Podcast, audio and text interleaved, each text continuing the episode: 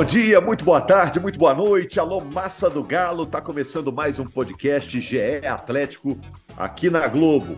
É, a semana rendeu, hein? O Atlético fez aquela listinha de tarefas, foi só botando o cheque ali, ó.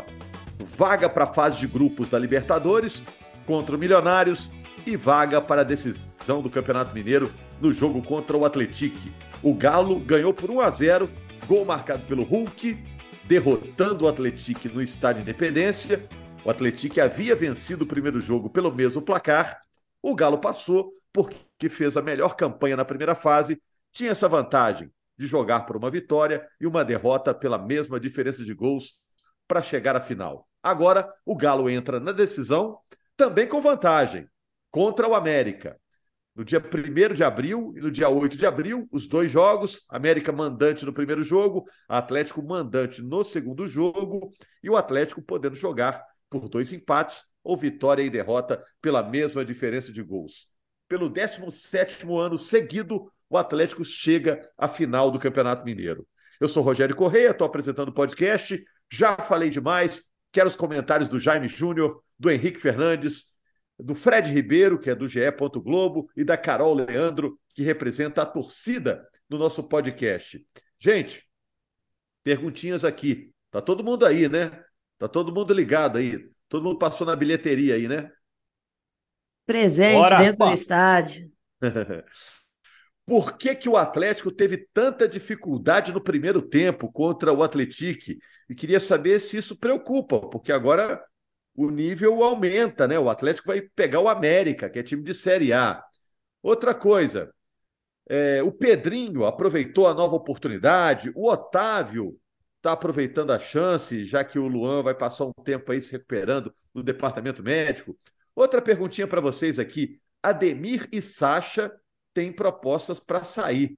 Segura ou libera? Quero a opinião de vocês. Lembrando, né, Henrique, que na segunda-feira, a próxima, né? Tem sorteio da Liberta, né? É, já agora, segunda que vem, né? É, e aí começa a se traçar planejamento, a começar. A gente vai começar também a poder projetar o que o Atlético pode esperar de uma fase de grupos, que a gente tem falado aqui. Ah, Galo esse ano é pote 4, é um sorteio que tem um contexto diferente para o Atlético e, enfim, até para as outras equipes, porque podem enfrentar o Atlético na primeira fase. Mas falando primeiro sobre o jogo, semifinal, Rogério, não sei o que vocês pensam. Eu fiquei surpreso porque eu esperava o Atlético dando dificuldade, mas eu achei mais difícil do que, do que eu imaginava antes de ir para o jogo. É, o Atlético passou pelo regulamento, uma vantagem mínima, né, que poderia para seguir adiante e que fez jus porque teve a campanha mais forte da primeira fase, carrega isso para a decisão contra o América também. Mas esse segundo jogo, o primeiro tempo foi assustador. Primeiro tempo que o Atlético não finalizou não conseguiam, não sabiam nem o uniforme, do, do, a cor do uniforme do Júlio César. E aí, no segundo tempo, sim, um início muito forte. De novo, o Cudê fazendo mexidas que melhoraram o time, que já tinha sido o cenário do jogo contra o Milionários no meio de semana. E aí o time ali joga 10 minutos em que os sinais de melhora são muito claros. O Patrick perde uma bola, perde um gol dentro da pequena área. Na sequência, a falha do zagueiro do Atlético, que é falha do Danilo Cardoso. Mas também tem um mérito muito grande do Paulinho, né? E o Paulinho, depois da entrevista, ele dá uma entrevista bem legal, né? É, na saída do, do campo, é, falando sobre a maneira como ele escolheu pressionar o Danilo. Ele foi forçar o Danilo a trabalhar com a perna fraca, porque o corpo dele já estava direcionado para isso. Então ele sabia que o Danilo ia estar inteiro com o controle da bola e que ele poderia pressionar para roubar. E o Hulk, definindo uh, com a qualidade de sempre, ali 1 a 0 me passou a impressão de que o Atlético, ao natural, conseguiria chegar um segundo gol no contra-ataque, ou, enfim, conseguiria se impor dentro do jogo. Isso não aconteceu. Até o fim do jogo, o Atlético ficou por um gol. E teve momentos ali em que, de fato, assustou. O momento do pênalti, o momento de maior suspense ali. Se o pênalti fosse marcado, talvez a gente não estivesse aqui falando de uma classificação do Galo. Aí, no final, vi mérito de novo. O time não sofreu uma pressão que o jogo poderia desenhar para aqueles minutos finais, porque conseguiu ficar com a bola. Mas acho que, assim, foi uma classificação conquistada com justiça. Eu acho que o Atlético conseguiu fazer nesse segundo jogo o que tinha que fazer, mas com bastante sofrimento, talvez mais do que a maioria das pessoas imaginassem, é, imaginavam. E aí queria ouvir também os outros companheiros que estão aqui. Oi, Henrique, Pior primeiro tempo do ano. Vocês concordam? Pior primeiro tempo do ano, para mim. Pode ser, pode ser. Ô, Jaime, teve, quando teve finaliza, quando não finaliza, como foi esse primeiro tempo, é difícil a gente pensar em um pior para o Galo de primeiro tempo, assim. Porque esse foi, foi isso, foi o limite, né? Não, não finalizar é muito para um time que tem a qualidade ofensiva do Galo. E eu falei no meu, no meu pós-jogo, no vídeo da Voz da Torcida, que é, é, muito estranho quando você tem duas decisões na semana e o jogo do Campeonato Mineiro foi pior, ó, foi mais difícil. Foi, o Galo teve mais dificuldades do que o da Libertadores. E foi isso que aconteceu. Não sei se o Atlético conseguiu levar ao extremo a dificuldade que poderia causar o Galo, ou se o Galo que realmente não entrou tão bem assim. Apesar de que, não sei se todo mundo está de acordo, mas eu gostei muito da escalação do Galo. Então, eu acho que foi essa minha maior surpresa com o primeiro tempo do Galo. Na hora que sai a escalação, eu gosto muito da escalação. E de repente eu não gosto nada do que eu vejo em campo, porque era um time sem criatividade. O é, Cudê corrige Carol, isso no intervalo. Quando saiu a escalação, até comentei com o Henrique. O Henrique, o time do Atlético é esse aí, ó, que tá escalado, né? É, o é, Henrique é, com, fez com só Alan ressalva, né? E o Fux. Isso. O Alan, é, quando voltar, será titular, e o Fux. E o Henrique botou a dúvida também se era Rubens e Dodô. Isso. Né? E só, só para quem não acompanhou o jogo, as duas mexidas que o Cudê fez porque quis foi o Pedrinho voltar ao time e o Edenilson sair e o Rubens jogar e o Dodô ficar no banco. Essas foram as duas mexidas que ele fez porque quis. Ele precisou botar o Otávio porque o Alan não tá em condições. Mas foram essas duas mexidas por opção. Né? Ô Fred, e me fala aqui, é, antes da gente voltar a falar de assunto de quem está atuando pelo Atlético, quem é opção para o Cudê. Esse papo aí de Ademir e Sacha, eles têm propostas para sair, vão sair mesmo, é questão de tempo para sair. Como é que está isso? Pois é, Rogério, assim, a gente sabe que o Atlético vive uma pressão interna lá de quem manda, de que o clube precisa vender, precisa fazer dinheiro, né? O orçamento prevê aí 80 milhões de saídas, né? seja de empréstimo ou vendas. Por outro lado, e isso foi, fez a, foi uma parte até engraçada da coletiva do CUDE, que ele considera que o, que o grupo é razoável, mas se você perder duas peças, já fica mais limitado, principalmente se quiser poupar jogadores, né? o Atlético vai ter Libertadores, Copa do Brasil e, e Brasileiro, além da final do Mineiro em abril, né? Então, é um mês puxado de, de decisões.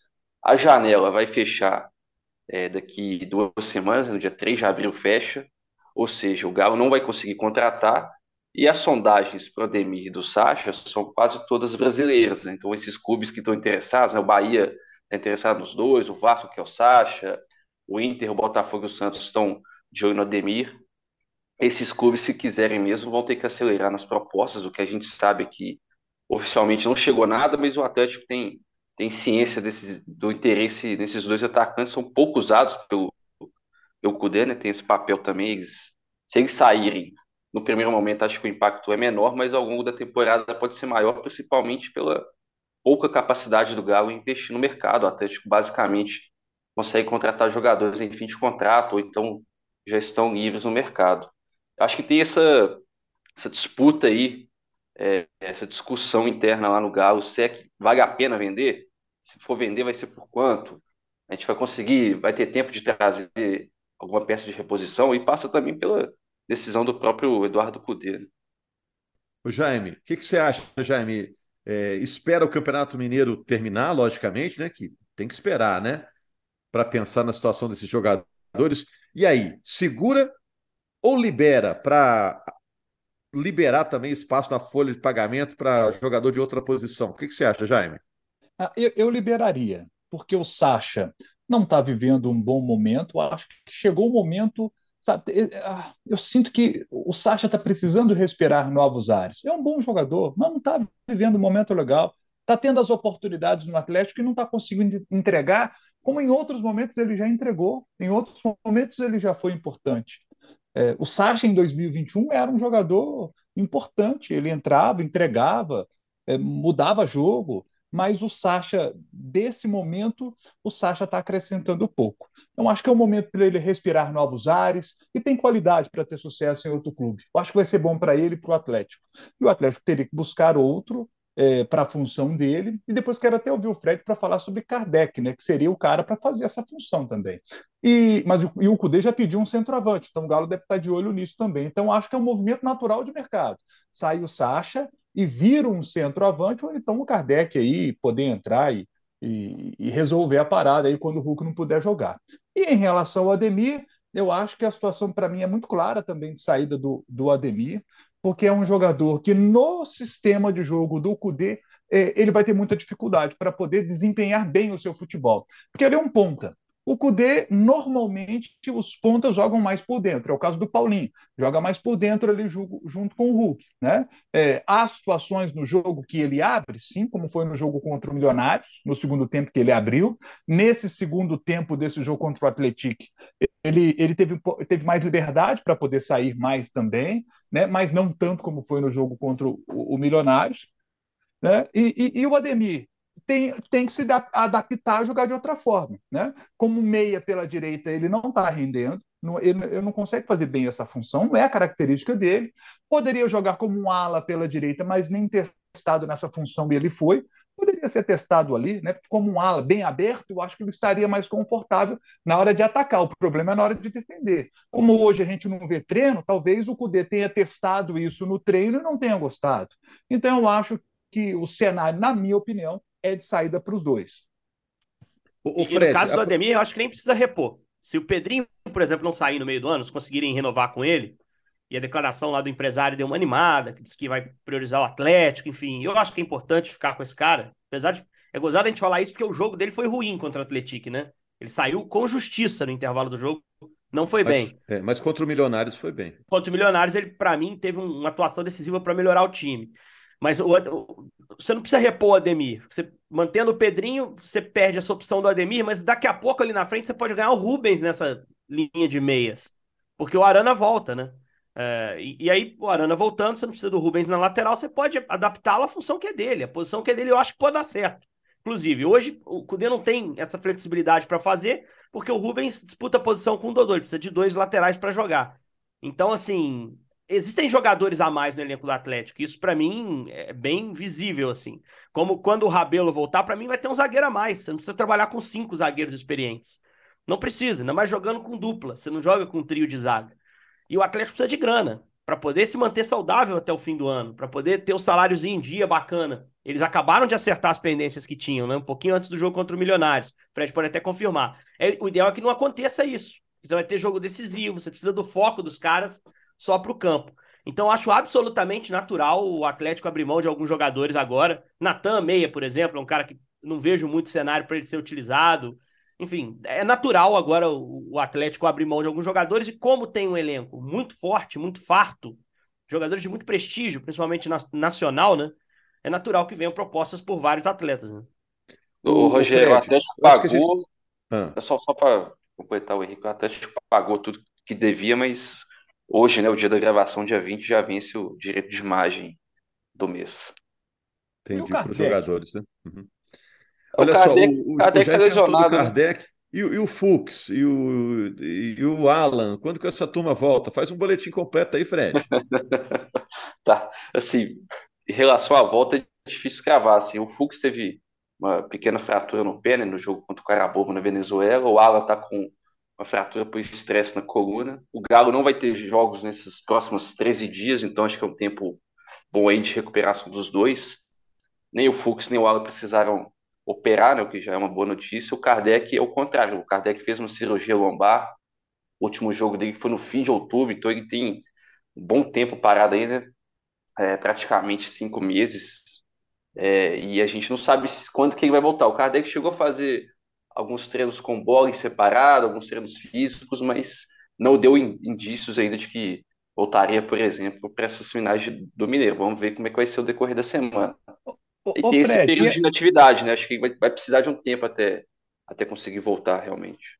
E é verdade, eu tenho ouvido isso, que, que o protocolo de, de recuperação de lesão no joelho que estaria mudando no futebol brasileiro, né? É, que os médicos têm discutido a respeito disso. Que sempre a gente, quando um jogador tem uma lesão de ligamento de joelho, se fala de seis a oito meses para recuperação. Mas eu começo a ouvir agora que, que o ideal seria esperar um pouquinho mais, talvez chegar a nove meses para o jogador poder voltar é, 100%, para que é, ele possa performar melhor né, é, no, na sequência da sua carreira. E, e aí eu estou falando isso porque eu estou falando de Guilherme Arana, que ele não teve só rompimento de ligamento, ele também é, teve problema na questão da, da cartilagem, né? E não é um ligamento posterior, é o anterior. É, então, foi a lesão do, do Arana foi né? muito grave, né? É, foram várias lesões numa só, né? O Arana é uma situação realmente complicada. Ele começou a fazer corridas no campo recentemente, mas eu ainda acho que vai demorar aí bons meses para ele voltar e, e, toda aquela preocupação de ele não lesionar de novo, né? E, ou então lesionar a parte muscular, que é muito frequente, né? Quando o jogador fica muito tempo parado, ele até consegue recuperar a parte que ele lesionou, mas a parte muscular, principalmente da coxa, fica sempre em alerta. É, Ô, o, gente... o, Atlético, o Atlético não divulga prazo, né? A gente fica mais dependendo do que da evolução gradativa de todos esses jogadores. Temos um tempinho aqui para falar da final, vai demorar para chegar à final, só dia 1 de abril, é, Carol. Mas o América, hoje, é o adversário mais difícil para o Atlético chegar a esse sonho do tetracampeonato mineiro? Mais do que o Cruzeiro, que acabou ficando no meio do caminho? Ah, sem dúvida, Rogério. Quanto o Cruzeiro tem a rivalidade que é maior, né? Então, ela acaba deixando o jogo com uma atmosfera diferente. Mas, em qualidade, Galo e América são os times que deveriam fazer essa final mesmo. Primeiro colocado, segundo colocado, os times que chegaram na última rodada brigando por essa, por essa primeira colocação e também pelas vantagens da final, exatamente por saber ser um, um confronto mais equilibrado essa vantagem pode ser, pode ser importante. O Galo vai ter o confronto mais difícil que poderia ter para uma final de Campeonato Mineiro. Isso eu não tenho dúvida. E a semifinal do América também mostrou isso, né? O América foi imponente na, na classificação dele e, e, e vai fazer. Os dois times vão fazer a, a final que estava todo mundo esperando, imagino, né? Que todo mundo estava esperando desde janeiro. Quando o campeonato começa, fica desenhado para a gente que a final seria essa. E vão ser dons, dois bons jogos. E o Galo podendo fazer essa volta, esse último jogo no Mineirão, casa lotada, apoio da torcida, vai ser muito importante depois desse tempo, né? Esse tempo que a gente vai ter duas semanas praticamente de treino antes do primeiro jogo e depois semana cheia de novo para o segundo jogo. Vai, ou seja, vai chegar todo mundo descansado nos dois jogos, tanto do Galo quanto do América, e isso pode ser fundamental para a gente ter um bom espetáculo, independente do rendimento de individual de cada um. Eu acho que os dois times vão fazer uma grande final. E é, dois anos de tá equilíbrio tá... nos confrontos, né? A América está jogando muita bola, né? A América está jogando muita bola, conseguiu a sete, sétima vitória seguida sobre o Cruzeiro, né? E aí eu, para fechar, botando aí o Henrique e o Jaime nesse último papo, qual o tamanho dessa vantagem que o Atlético tem, já que o América hoje é um time encaixado e é exemplo do Atlético, já definiu a equipe base ali, né? Muda um ou outro ali, mas a equipe base está montada. O América, a exemplo do Atlético, achou o time muito rápido, né, gente? É, essa vantagem é muito anos. importante, né? Eu, eu, acho essa vantagem muito importante porque é, eu vejo hoje é, a mecânica de jogo do América melhor do que o Atlético. O, América Roth, funciona Celso melhor. Celso entrou na linha aí, em Celso Roth. É, é, é lembrando. Linha cruzada. É. O, o, coletivamente, o América funciona melhor do que o Atlético hoje. O Atlético é um time que mudou o sistema de jogo. O Atlético ainda está se adaptando a esse sistema de jogo do Cudê. E o América não. O América é um time que coletivamente é um time que está muito acertadinho, sabe bem o que fazer. O Atlético ainda se adaptando. O que, que o Atlético tem de vantagem? É, individualmente, as peças do Atlético são melhores. O Atlético é um time de mais investimento e tem essa vantagem. Eu acho que por estes aspectos, temos hoje um, um confronto bem equilibrado entre Atlético e América, como foi na última vez que eles se enfrentaram numa final de campeonato mineiro. E a vantagem naquela oportunidade foi importante para o Galo. E antes de entregar aqui para o Henrique dar sua opinião também, eu não queria ir embora hoje sem falar aqui de um jogador que, para mim, foi o melhor em campo no jogo do fim de semana. É, é, e destacá-lo porque, quando ele foi contratado, eu pensei, pô, esse cara eu só o conheci porque tinha feito falta muito dura em cima do Judivan, é, que, num jogo da seleção brasileira contra a seleção uruguaia. E quando fui estudar a respeito da carreira dele depois daquilo, os números não justificavam a contratação do Atlético. Sinceramente, achei naquele momento que não era uma boa contratação. Mas o que está jogando Maurício Lemos, gente, nós temos aqui que, que pontuar. É um zagueiro que dificilmente faz falta, sabe? Isso me chama muito atenção. Outro ponto que me chama atenção, bem nos desarmes, bem por baixo, bem por cima no jogo aéreo, tranquilo para poder sair jogando. Quando ele é pressionado, ele sabe o momento de ser ousado para tentar uma bola por baixo, para tentar dar uma bola nas costas é, dessa marcação alta que o adversário faz. E se precisa dar chutão, ele dá também. Ele é um cara que sabe tomar a decisão, a melhor decisão no jogo. Eu, eu estou, assim, impressionado positivamente com o jogo de Maurício Lemos. Está entregando muito, mas muito, muito mais do que eu imaginava. E digo mais, a dupla titular que a gente imaginava, Bruno Fux e Gemerson, olha, vai ser difícil tirar o Maurício Lemos dessa aí. Vai ter que jogar ele. Nesse momento, para mim, é Maurício Lemos e mais um. Só para ilustrar o equilíbrio entre Atlético e América recente, né? Até por encaixe de jogo, são jogos muito, sempre muito duros. Nos últimos cinco confrontos, uma vitória para cada lado e três empates. Se você for ampliar um pouquinho, pensar na temporada passada como tudo, o Atlético tem uma vitória ainda além disso, né? Aí seriam seis confrontos com uma vitória a mais para o Galo. Mas se, for, se a gente for ser justo, um dos empates foi um empate com um gol irregular do Ademir na fase de grupos da Libertadores sem o VAR. Né, um gol em impedimento. Então talvez o América tivesse uma vitória a mais também, seriam duas vitórias para cada. Eu acho que não há nada que. Quem disser que tem um favorito claro para essa final, acho que está tá se precipitando. Porque não há. Não há um, um favorito para essa final. Uma final muito equilibrada de fato. Não só por Agora... essa amostragem que eu citei, como pelo clássico da primeira fase. Foi um tempo para cada um, né? Agora, o América precisa ganhar um jogo, né? O América precisa ganhar um jogo. A vantagem dá ao Atlético é um pouquinho mais de conforto de escolher como jogar. O América vai tentar ser agressivo nesse jogo de ida, que é o jogo do dia primeiro. Mas ainda tem tempo até lá, os dois vão se preparar. É, mas é uma final muito aberta e que eu, eu tenho uma expectativa muito grande. Acho que o campeonato não poderia ter uma final tecnicamente mais legal. Tomara que os jogadores confirmem isso em campo. É isso aí, eu concordo com você. Quem está fora de Minas Gerais pode até achar, né, Henrique, que tem um favorito claro, que é o Atlético, que está na Libertadores, tem Hulk, tem Paulinho, tem esse elenco caro, né? Mas a gente que acompanha o dia a dia aqui está vendo que o América também está jogando muita bola, vai ser uma grande final. Um jogo no Indepa, outro jogo no Mineirão, vai ser muito legal. Você viu que o Jaime concordou comigo sobre o Maurício Lemos, hein? Hashtag Toma Henrique, hein?